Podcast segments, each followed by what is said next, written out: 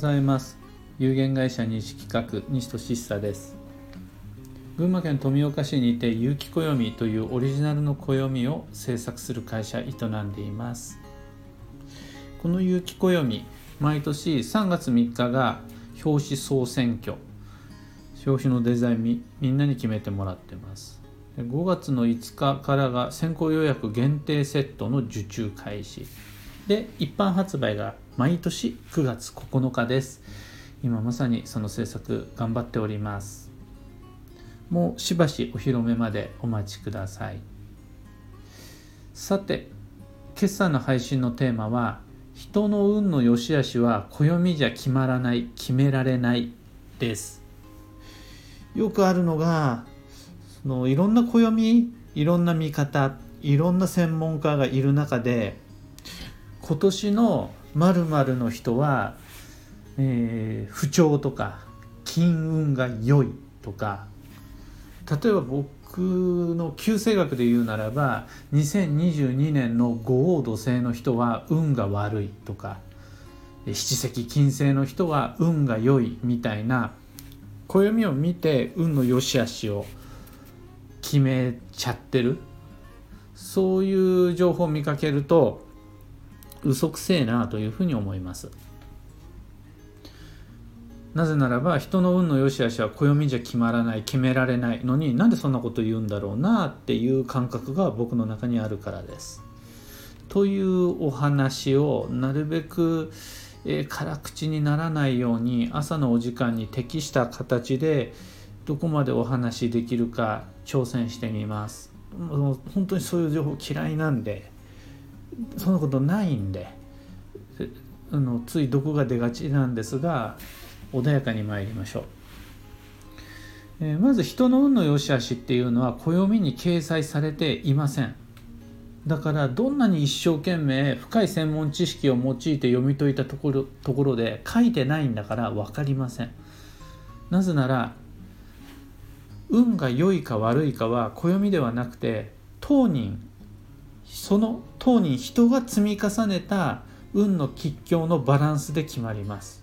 基地の方が多ければ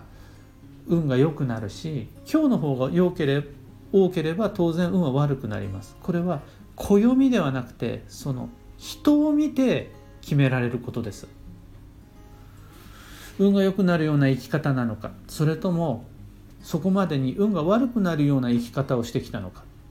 これがどっちに傾くかで個々人ごとに吉凶が決まりますだから暦を見ただけで今年の、えー、お牛座の人は運が良いとか血液型 A 型の人は運が悪いっていうのはそう断言できちゃう人っていうのは偽物だと思います。それは当人を見て決めないとわからないことなので同じ A 型の人でも運が良い人と悪い人は両方います。自分と同じ星座同じ旧星同じ干支の人を見てみてください。全員が全員同じ運ではないはずです。良い人もいれば悪い人もいるはずです。そりゃそうだ。生まれ年や星座や血液型で人の運の良し悪しは決まらないからです。相手の星に関係なく本人を直接調べて調子の良し悪し未来の結果成否っていうのを予測するならばそれは僕もやっていることなのでそういうご意見はああそうなんだろうなそう見立てたんだろうなっていうふうに思うんですが暦だけ読んで今年あなたは病気になるとか今年あなたは運が無条件で良くなるみたいなそういう意見は非常にまあ理論的ではないしまあなんで明らかに間違ったことを言っているので不愉快ですね。あのとはいえ僕自身運勢として今年はこうなります。今月はこうなります。一泊水星の方はこういう年ですっていうのを言うことはあります。それは良い悪いの話ではなくて今年のこの星は人間関係が忙しくなって大変そうだなとか来年になるとこの星っていうのは少し物事が落ち着いて場合によっては停滞気味な気分になるのかもしれないであるとか。あ去年と来年再来年3年間を比べてみると今年こそがチャンスであるみたいなそういうふうな感じで暦を読み解いて実はこうなんですよっていうふうにご提案することは僕もあります。ただそれはあくまで運が良いです。悪いですとは全く別事件の話です。例えば仕事の流れに乗ってしまったという人はそのこと自体決して運が悪いことではないんだけれども趣味の時間が削られてしまったりエネルギーが足りなくて恋愛がおろそかになってしまったりっていうことはあります。必ずしも自分がやりたい仕事ばっかりじゃなくって頼りにされてやむを得ず引き受けることになっちゃう役割を面倒って感じてしまうこともあるでしょう。そういう人に対してはちょっと恋愛の年じゃないねとか、うん、今は趣味はさておきまず仕事だね。そっちが大事だよ。恋愛の恋愛は流れ乗ってないよっていうことはあるんですがそれは恋愛運が悪いっていうのとはまたちょっと違うんですよね。仕事さえしていれば仕事が勝手にうまくいく仕事運が良いっていう意味でもないんです。仕事の流れが来ているっていう運勢をご提案したいわけです。また例えば今度交際の流れに自分が乗ってしまった人は人間関係って良縁だけじゃなくて悪縁もあるんで悪縁とのつながりっていうのもあるわけです。嬉しくなるような素敵な縁だけじゃなくてもう付き合っただけでげっそりするような面倒な人間関係っていうのも当然あるわけでこれはもう縁の運が良い悪いじゃなくて人間関係の流れに乗ったら必ず訪れる当たり前の流れ当然の感覚っていうのが縁に疲れるだったり交際費がかかるであるとか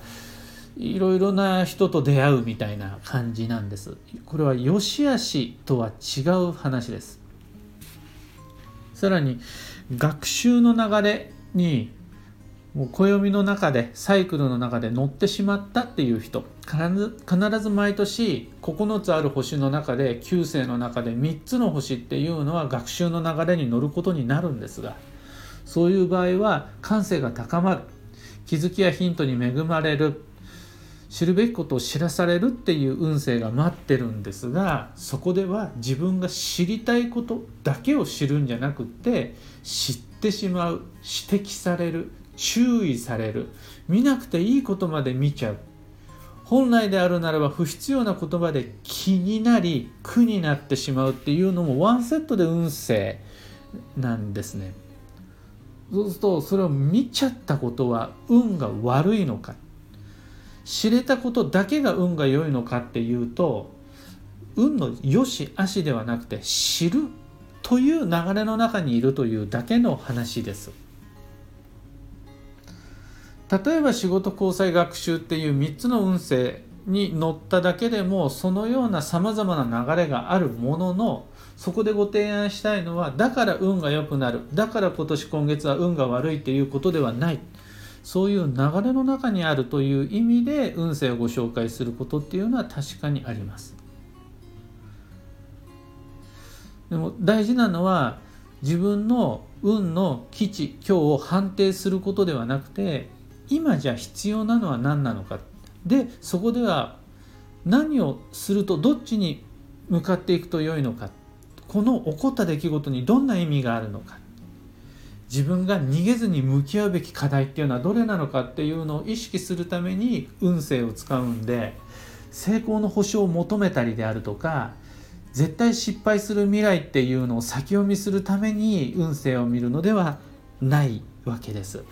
繰り返しますが暦の中に運が良い運が悪いという情報は一切書いていないですそれを踏まえて世にあふれるさまざまな占い、えー、運勢というものを見ていくことができるとあのかなり精度の高い目利きその情報の目利きができるようになるのではないかなというふうに思います。今日のお話はそんなところです最後にお知らせをまさに今日ご紹介したような暦の読み解き方運勢の意味合いっていうのを、えー、各週でご紹介しているオンライン講座「暦部オンライン」っていうのをやっています。毎月第1第3土曜日の21時からライブ配信で翌日には歩行動画も見ていただけるので、ライブでご参加いただけなくても心配なしです。6ヶ月全12回で3000円。1ヶ月のお試しプランや3ヶ月っていう中期プランもあります。詳細は放送内容欄にリンクを貼り付けておきますので興味のある方飛んでみてください。それでは今日もできることだけをできるだけかましてまいりましょう。いってらっしゃい。